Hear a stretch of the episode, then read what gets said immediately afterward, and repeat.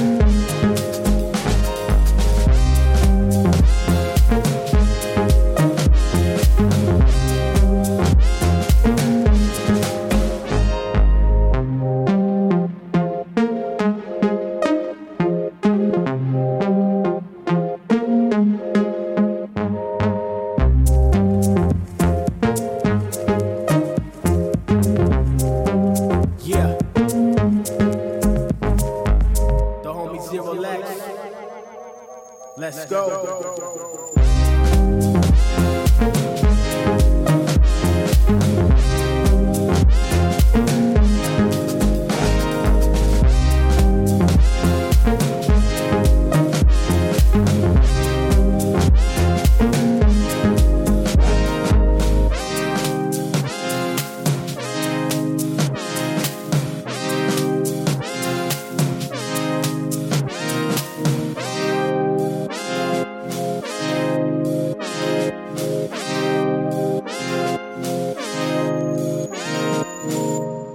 Super Perfundo de Zerolex et je vous laisse tout de suite en compagnie d'Emmanuel Mar. Bonjour euh, Emmanuel Mar, tu viens présenter ton court métrage D'un château l'autre, qui est une docu-fiction de 40 minutes sélectionné dans la compétition internationale. Tu as déjà à ton actif euh, réalisé euh, plusieurs cours, à chaque fois avec une forme euh, un peu improvisée, avec un scénario qui n'est pas forcément très écrit dès le départ. Est-ce que, avant de parler de cette conception, tu peux pitcher ton film? Alors, d'un château l'autre, c'est l'histoire de Pierre, qui est étudiant dans une grande école parisienne et qui, euh, pour des raisons économiques, euh, euh, loge, il est élève boursier, il loge chez une vieille dame, Francine, et le film est la chronique de, du temps qui passe ensemble pendant le deuxième tour de l'élection présidentielle de 2017. Donc pour ce film, tu l'as coécrit, réalisé, cadré. Je crois que c'était une équipe composée de deux personnes seulement, quelqu'un qui était avec toi au son. Tu as l'habitude de travailler dans ces conditions-là? J'ai l'habitude de travailler en équipe réduite, mais là on est arrivé à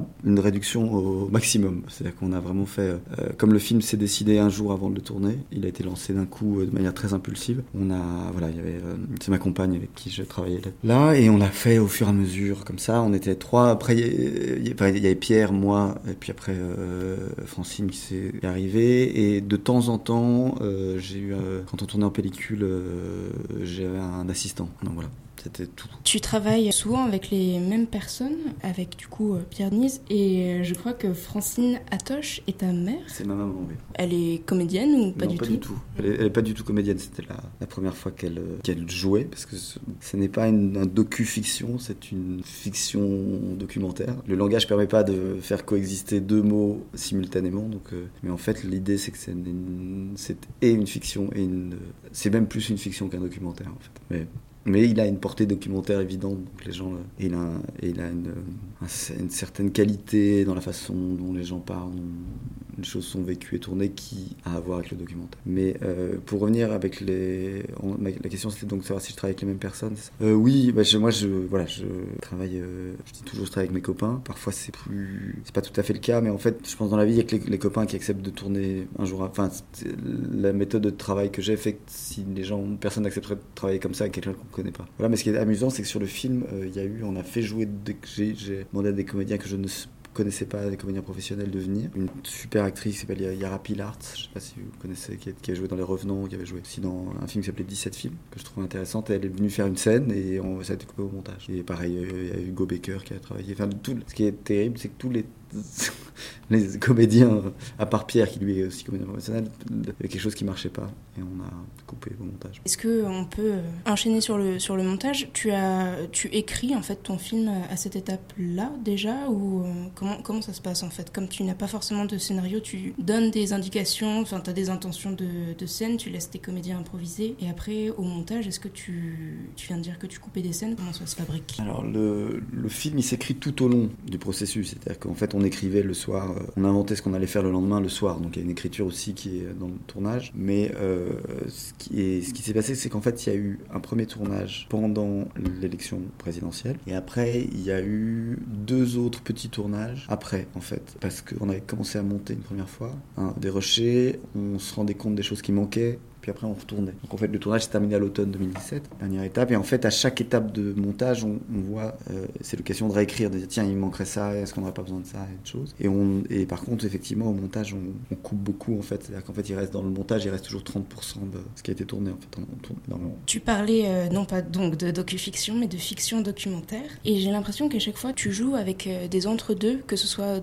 sur le fond et dans la forme. On peut parler par exemple de ton régime d'image qui est à la fois tourné en pellicule comme tu viens de le dire et euh, à l'iPhone. C'est un choix. Euh, bah, J'aimerais t'entendre dire un mot euh, sur ce choix-là. Alors c'est là où on se rapproche du documentaire. C'est pas un choix préparé. C'est un, une grammaire qui est née d'une nécessité au tournage. Donc en fait, ce qui s'est passé, c'est qu'à la base, je voulais le tourner en 16 mm, mais mon chef opérateur était pas libre. J'avais l'idée voilà, de trouver quelque chose. La pellicule m'intéressait aussi parce qu'il y a un rapport à la mémoire, que ce film soit déjà un souvenir et que. Mais mon chef opérateur m'a dit mais ah mais tu peux, t'inquiète pas, je vais essayer de te trouver une caméra. C'est pas si compliqué de tourner en 16 mm. Et en fait, truc c'est que par contre, on n'avait pas la caméra ni le matériel le jour où on a tourné les meetings, le premier jour. Donc Julie qui faisait la, la coécriture, mais qui faisait aussi tout l'assistanat, euh, s'est démerdé pour trouver de la pellicule en urgence, pellicule Super 8. Et donc, euh, moi j'ai une caméra Super 8. Donc on a tourné dans les meetings, je me disais je vais tourner en Super 8, puis après faire le reste en 16. Enfin, pendant le meeting de Macron, je me suis dit, mais en fait, si jamais ça marche pas, si jamais. J'avais pas testé, j'avais fait aucun test, ça va être l'enfer. Donc j'ai pris mon iPhone et j'ai tourné à l'iPhone. On a tourné à l'iPhone. Et à partir de là est, est né le, dispositif. C'est-à-dire qu'en fait, on a tourné, par exemple, le meeting de Le Pen, il s'est trouvé que le, les deux pellicules étaient mortes. Donc, euh, c'est à partir de ce moment-là où je me suis dit, je sais, je fonctionne souvent comme ça, j'avais l'intuition chose, mais je ne savais pas encore quel sens elle avait.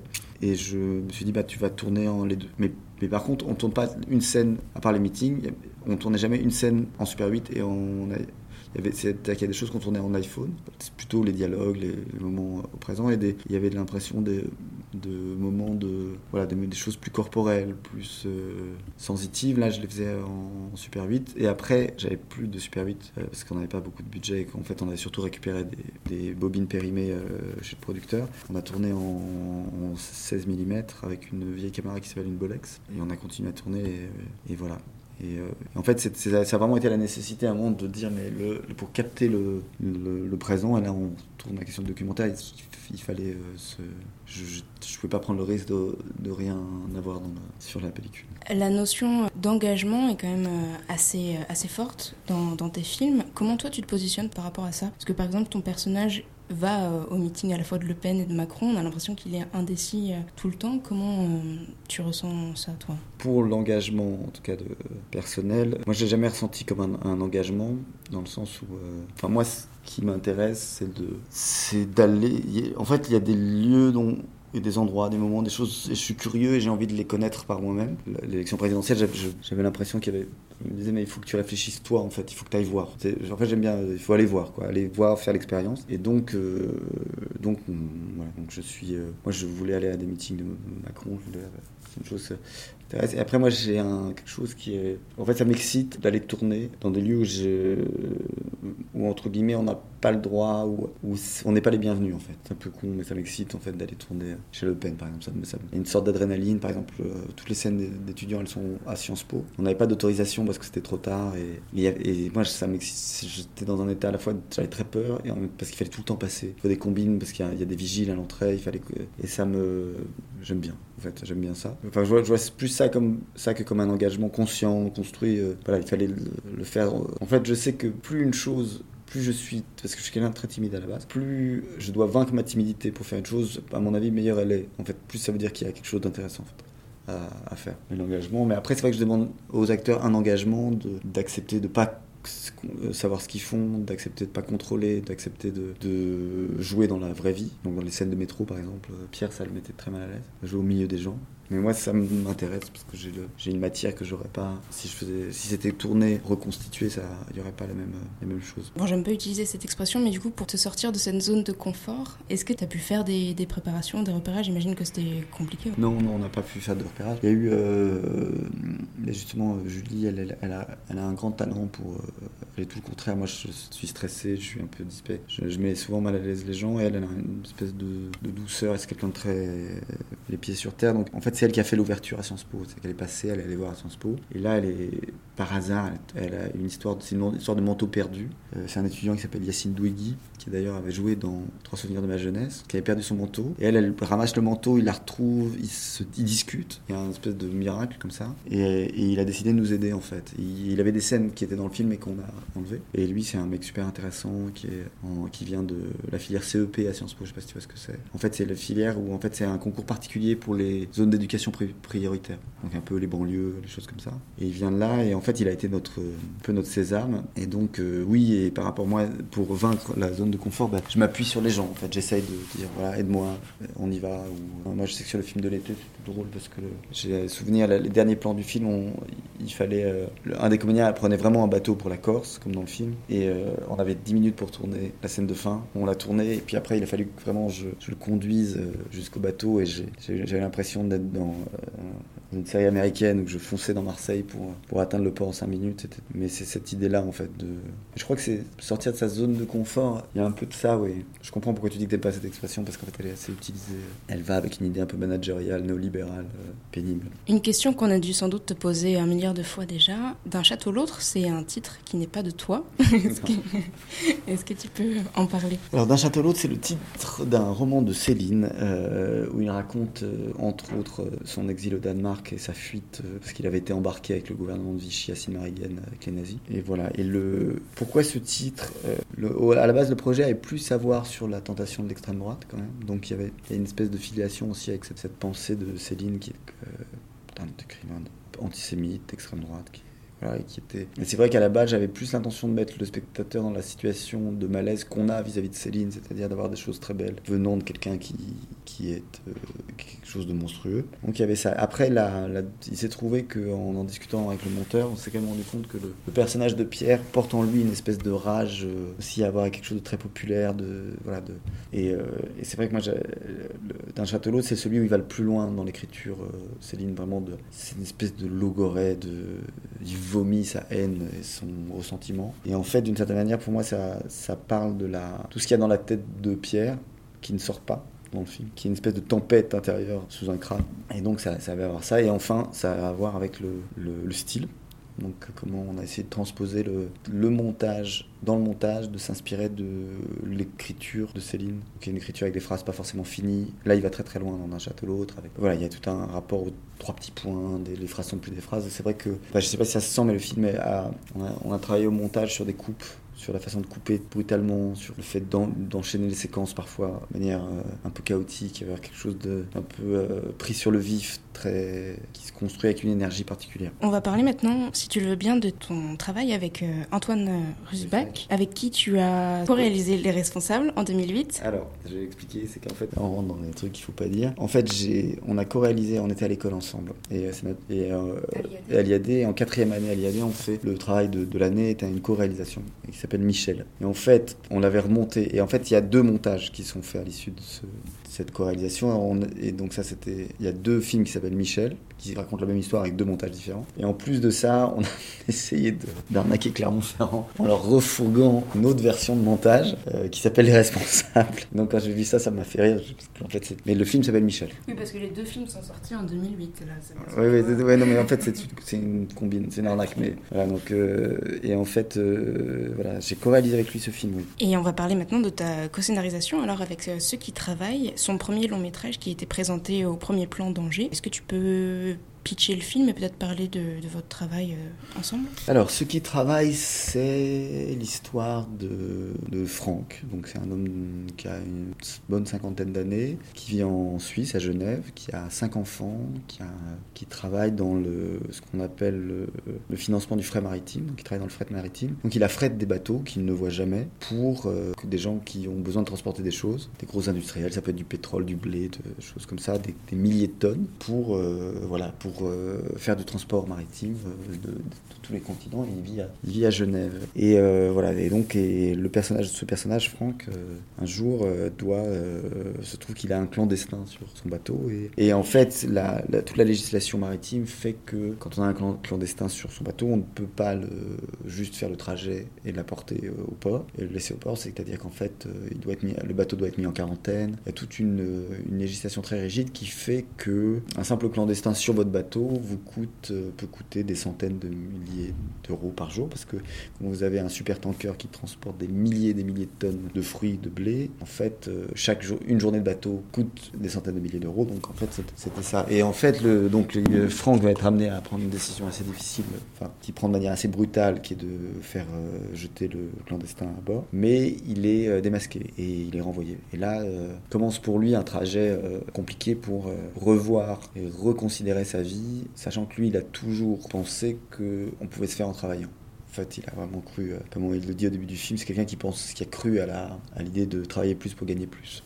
Euh, et, le travail, il s'est rendu compte que le travail, euh, au travers de cet accident, il, se retrouve à voir que le travail est complètement au centre de sa vie, sachant que ce qui est terrible pour lui, c'est qu'il sait qu'il ne sera jamais jugé, puisqu'il est envoyé, mais on étouffe l'affaire. Donc il vit avec une mort qui ne sera jamais reconnue non plus. Ce que je peux juste dire, c'est que voilà, moi, c'est un film que Antoine portait depuis longtemps, et puis euh, nous, on est très, on est amis dans la vie aussi, amis euh, de cinéma, et à un moment, il, voilà, il avait un problème, il fallait qu'il. Euh, son projet à la base s'appelait Ceux qui travaillent, ceux qui combattent, ceux qui prient. Donc c'était un film plus ample, un film choral, où l'idée était de regarder la société d'aujourd'hui au travers des, des castes d'Ancien Régime, en fait, des différents échelons Et donc, euh, et en fait, il s'est dit, mais en fait, je vais faire trois films. Et euh, il a commencé par le plus bas, donc ceux qui travaillent, le tiers état. Et euh, il m'a demandé de, si je pouvais l'aider à l'écrire. Et moi, je, suite accepté. Et voilà, et c'était un, et on est parti de là, on est reparti de cette idée-là. De... En fait, l'idée que pose le film, en tout cas moi, quand je suis arrivé sur le film, je dis, ça serait intéressant que le film pose la question de la valeur de ce qu'on consomme. Et il y avait l'idée de dire, mais en fait, si on prend un article dans un supermarché, si on remonte jusqu'à la personne qui l'a produit, qu'est-ce qui se passe? Enfin, comment, voilà, de dire combien ça coûte, combien la valeur de ça. Et ça, c'était assez intéressant de dire ça. Ce qui donne d'ailleurs une très belle scène euh, de filiation avec sa petite fille. Oui, il y avait cette idée. Après, il doit. Mon, travail, mais c'était, il y avait vraiment une question de autour du, la question autour du travail, c'est-à-dire qu'en fait, il y avait des choses. C'est très lié à la Suisse aussi, qui est vraiment un pays protestant où la valeur du travail est très importante. Par exemple, tous les petits Suisses ont une journée dans leur scolarité où ils vont sur le lieu de travail de leurs parents, ce qui, on l'imagine, quand votre père n'a pas de travail. Euh, est potentiellement porteur de violence. Donc euh, voilà, donc il y a effectivement toute une partie du film qui vient du fait que euh, Franck doit montrer son travail, mais il n'a plus lieu de, il ne travaille plus, nulle part. Donc c'est aussi voilà la distinction entre qu'est-ce que le travail, c'est l'emploi ou pas en fait. Que est-ce que le, est-ce que c'est le travail, c'est aller dans un bureau, ou alors est-ce que c'est faire une tâche, participer à une tâche dans euh, la communauté humaine? Tu parlais de jugement tout à l'heure. Il y a une, autre très belle scène que j'ai beaucoup aimée où Franck doit répondre à un espèce de test euh, questionnaire sur ses qualités, etc. C'est une trouvaille d'Antoine ou de toi ou tous les deux? C'est complètement Antoine. En fait, ce qui s'est passé, c'est que par rapport, il y a eu cette idée à un moment, je me disais de quand j'ai repris le scénario, il a fallu que je convainque les producteurs parce que moi, j'ai pas d'expérience, je je suis pas très connu. ils voulaient lui mettre des co-scénaristes plus prisés. Et donc moi, j'ai dû écrire un, une proposition de 5 pages. Et en fait, j'avais, j'avais lu un très beau livre d'un anglais qui s'appelle Alain de Botton, qui s'appelle Splendeur et misère du travail. Et il, il suivait un coach. Et donc, je me suis il y avait un truc vraiment très beau de, par rapport à, cette euh, absurdité du coaching. Et on s'est dit, euh, j'ai proposé un toit, on va trouver, on va faire que l'office du chômage l'oblige à, suivre un coaching. Ce qui, chez un homme de 50 ans, il y avait tout un truc où voilà, je me dis, mais écoute, on va faire un truc où elle est très jeune, c'est une femme, alors que lui est quand même aussi un symbole viril de l'homme, il va être vraiment fragilisé par ça. Et en fait, il s'est trouvé qu'on cherchait, et ma sœur a, fait, a dû faire un bilan de compétences. Et le, les questions sont les, questions du bilan de compétences. C'est incroyable. Et, et, en fait, Antoine m'a dit, mais c'est génial s'il répond juste oui, non, et qu'on fait juste cette phrase. Et en fait, c'est très beau parce que je me dis, mais tellement cet effort, de, en tout cas aujourd'hui, de, face à la gestion de la, la raréfaction du travail, on, on, essaie aussi d'optimiser l'être humain. Quoi. Et surtout l'autocritique, qui est quand même euh, quelque chose d'assez là terrible dans son cas, et prend ça avec distance. Oui, mais c'est tout. cette scène, elle est importante parce qu'elle résume tout ce que nous, on voulait faire. C'est-à-dire qu'en général, les, films sur le travail, il y en a beaucoup. C'est marrant parce que moi, j'ai accepté de travailler sur le film d'Antoine, alors que c'est des films que je, ça m'emmerde. Moi, les, le film, aujourd'hui, c'est le cliché du film de chômage. En fait, on en a vu plein, en fait. Des, des très bons comme des très mauvais. Euh, mais il y avait une chose qui me gênait toujours, c'est que le personnage principal était toujours soit quelqu'un qui était horrible, quelque part était horrible, ou quelqu'un qui souffrait. Il y avait cette idée de que toujours il fallait que le personnage ait un avis sur ce qu'il vit. Et moi, c'est vrai que ce qui m'intéresse beaucoup, c'est que j'ai l'impression que tous dans notre vie, il y a quand même 80%, on n'a jamais un avis arrêté sur les choses. Et c'était même vraiment intéressant d'avoir quelqu'un qui avait vraiment cru, mais qui avait même une indifférence émotionnelle, en fait, de partir de l'indifférence émotionnelle. C'est pour ça qu'il y, a aussi euh, il y a de monstruosité, on le voit moment avec Frankenstein. Donc c'est un être aussi. Euh, moi, j'ai beaucoup pensé à la figure du golem, par exemple. Le golem, cette espèce d'être de pierre créée par, par des apprentis sorciers. Et donc, on s'est dit, mais ça serait beau qu'on. Moi, je sais pas si tu as vu ce film des années 30, Le Golem, c'est un très beau film. Et qu'en fait, on essayer d'émouvoir le spectateur avec non pas un trop plein ou une grande intensité d'émotion, mais il y a une très belle scène dans le Golem, euh, c'est un film muet expressionniste, où il y a une petite fille qui lui pose un oiseau sur la tête et il ne peut pas bouger il pleure. Il y a juste une larme qui coule de son corps de pierre. Et euh, moi, c'est en tout cas, j'ai toujours vu Franck comme ça derrière cette idée-là.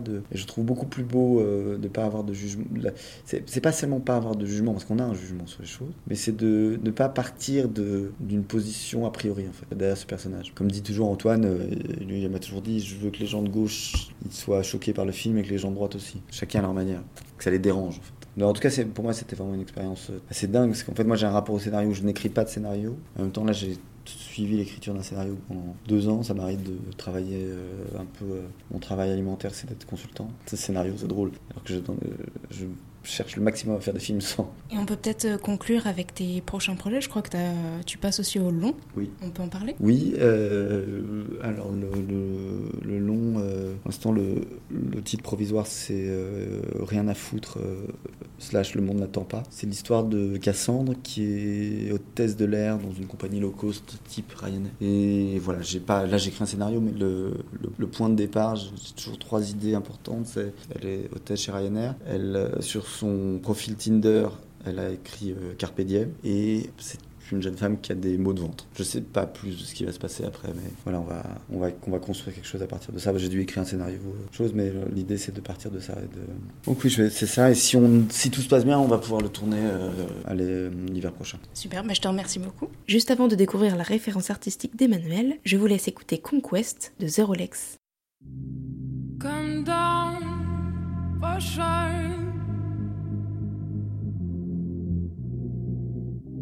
fashion. Come